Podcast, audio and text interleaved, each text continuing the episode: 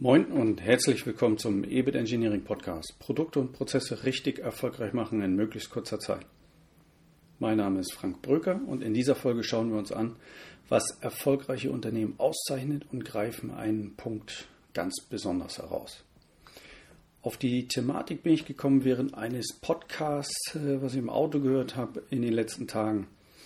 Ich habe mir ein Interview auf Gedankentanken angehört. Interviewt wurde Hermann Simon, äh, dem Preisexperten überhaupt.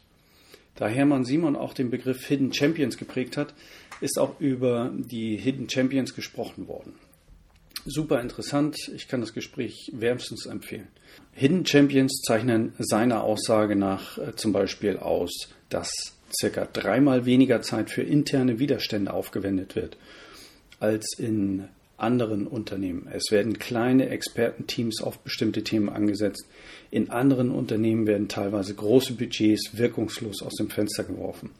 Hidden Champions haben 30 Patente je 1000 Mitarbeiter, andere Unternehmen nur 6 Patente pro 1000. Hidden Champions sind also viel innovativer. Das sind erstmal aber nur Zahlen, Verhältnisse von einer Gruppe zur anderen. Ich habe mir dann überlegt, was denn überhaupt die Elemente sind, die ein erfolgreiches Unternehmen ausmachen. An meinen Überlegungen möchte ich Sie teilhaben lassen. Selbstverständlich ist das alles nicht wissenschaftlich fundiert. Ich versuche meine Gedanken aber logisch aufzubauen, sodass Sie mir folgen können. Fangen wir an. Was ist wichtig, um Unternehmen erfolgreich zu machen? Nehmen wir mal den Klassiker die Werte oder die Unternehmenskultur. Für mich persönlich stechen dabei folgende Werte heraus. Zum Beispiel der gelebte Wille, immer sein Bestes zu geben, sich nicht mit Durchschnitt zufrieden zu geben.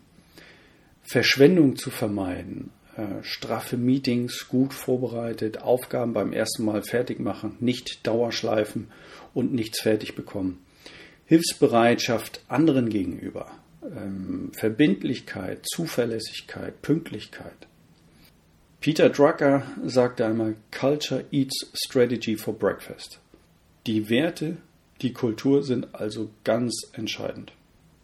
Kommen wir zum nächsten Punkt. Die Kompetenz ist natürlich entscheidend. Was ist gemeint? Es geht um die Kernkompetenz für das, was das Unternehmen auszeichnet. Ein Anbieter für, sagen wir, Tunnelbohranlagen ist der beste darin, Löcher in Berge zu bohren. Ein Anbieter für vielleicht Motorsägen hat die beste Kompetenz darin, mit handgeführten Geräten Bäume zu fällen, zu entasten und so weiter. Äh, können wir so fortführen. Also es geht um die Kompetenz, äh, ist klar soweit. Das macht das Geschäft halt aus. Dann haben wir die Kundenorientierung. Was sind Unternehmen ohne ihre Kunden? Nichts. Also werden die Unternehmen erfolgreicher sein, die sich am besten oder am stärksten an ihren Kunden orientieren, ihre Kunden begeistern können. Einfache Bedienbarkeit, gutes Preis-Leistungs-Verhältnis, Top-Service oder oder oder.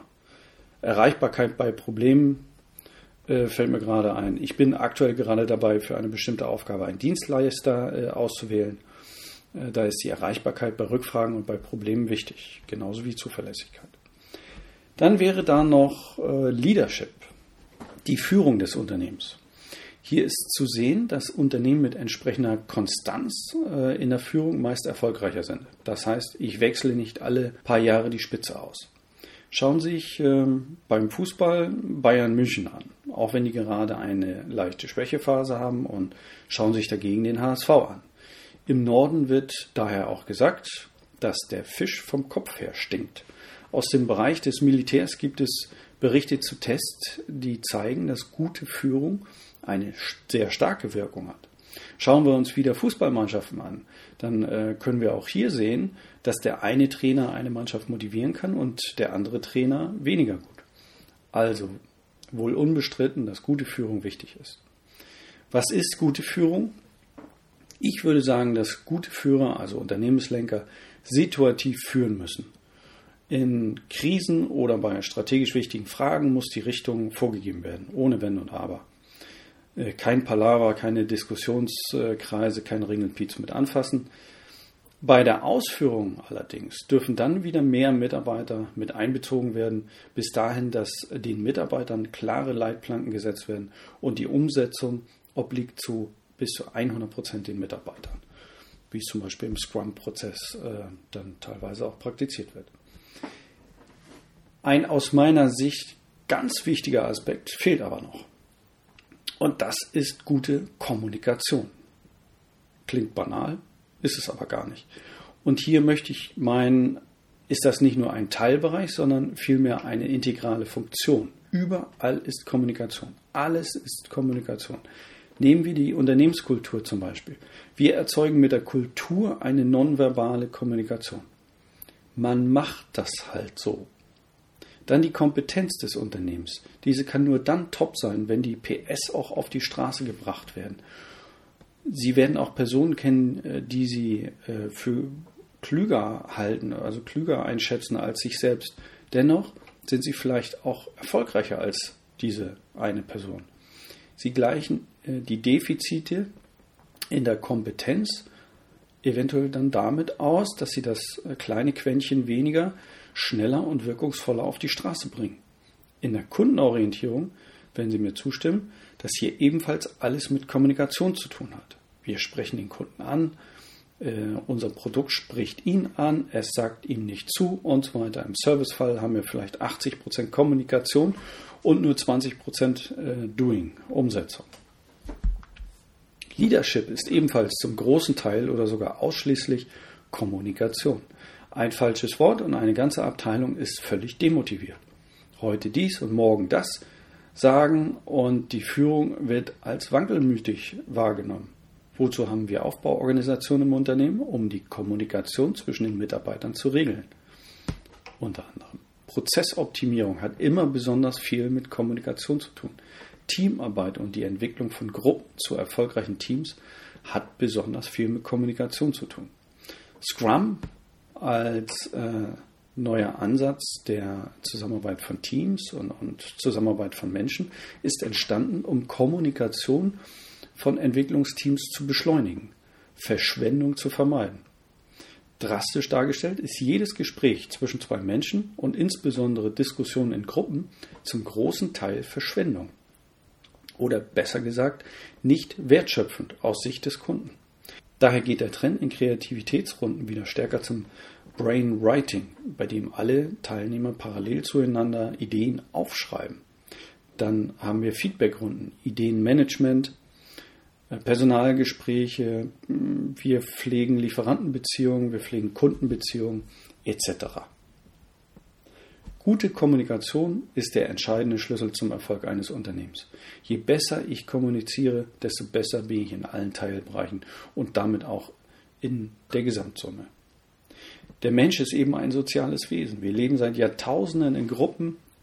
In der Gruppe sind wir stark. Wir haben nur deshalb eine so starke Arbeitsteilung schaffen können, weil wir so gut miteinander kommunizieren können. Allerdings gibt es auch seit Jahrtausenden Kriege, Mord und Totschlag, was ein Beweis für auch schlechte Kommunikation ist, wenn auch nicht ausschließlich. Schauen Sie sich äh, in Ihrem Unternehmen einmal um und überlegen Sie selbst einmal, wie gut Sie darin sind, Dinge mitzuteilen.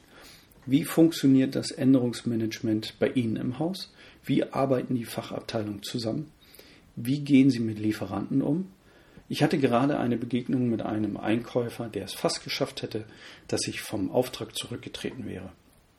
Wenn die Wertschätzung in unseren Beziehungen verloren geht, dann kriselt es auch in der Kommunikation und dann erreichen wir am Ende nicht das Gesamtoptimum. Daher hat Toyota äh, vor langer Zeit schon einen Chefingenieur installiert, hat Projekträume, lebt die Null-Fehler-Toleranz, den kontinuierlichen Verbesserungsprozess. Aber das ist eben auch nur dann zielführend, wenn es begleitet wird mit der Einstellung, das Geld des Unternehmens äh, wie sein eigenes auszugeben ist, ähm, dass wir transparent sein müssen, kooperativ sein sollten und falls erforderlich auch mal klare Kante gezeigt wird. Ja, und noch viele Dinge mehr. Das können wir gerne in einem persönlichen Gespräch nochmal vertiefen. Wir haben das alles äh, in unseren Ansatz gegossen, unser EBIT Engineering. Wir berücksichtigen in besonderer Weise die Kommunikation und das gelingt uns immer besser. Das sollen zunächst wieder genug Denkanstöße gewesen sein. Sollten Sie über das Thema noch diskutieren wollen, weil Sie ganz anderer Meinung sind oder weil Sie unbedingt noch andere Hinweise geben wollen oder können, dann melden Sie sich gerne bei uns. Können wir dann ja gerne in eine der nächsten Folgen mit aufnehmen. Bis dahin wünschen wir Ihnen alles Gute und noch spannende Projekte. Ihr Frank Bröker.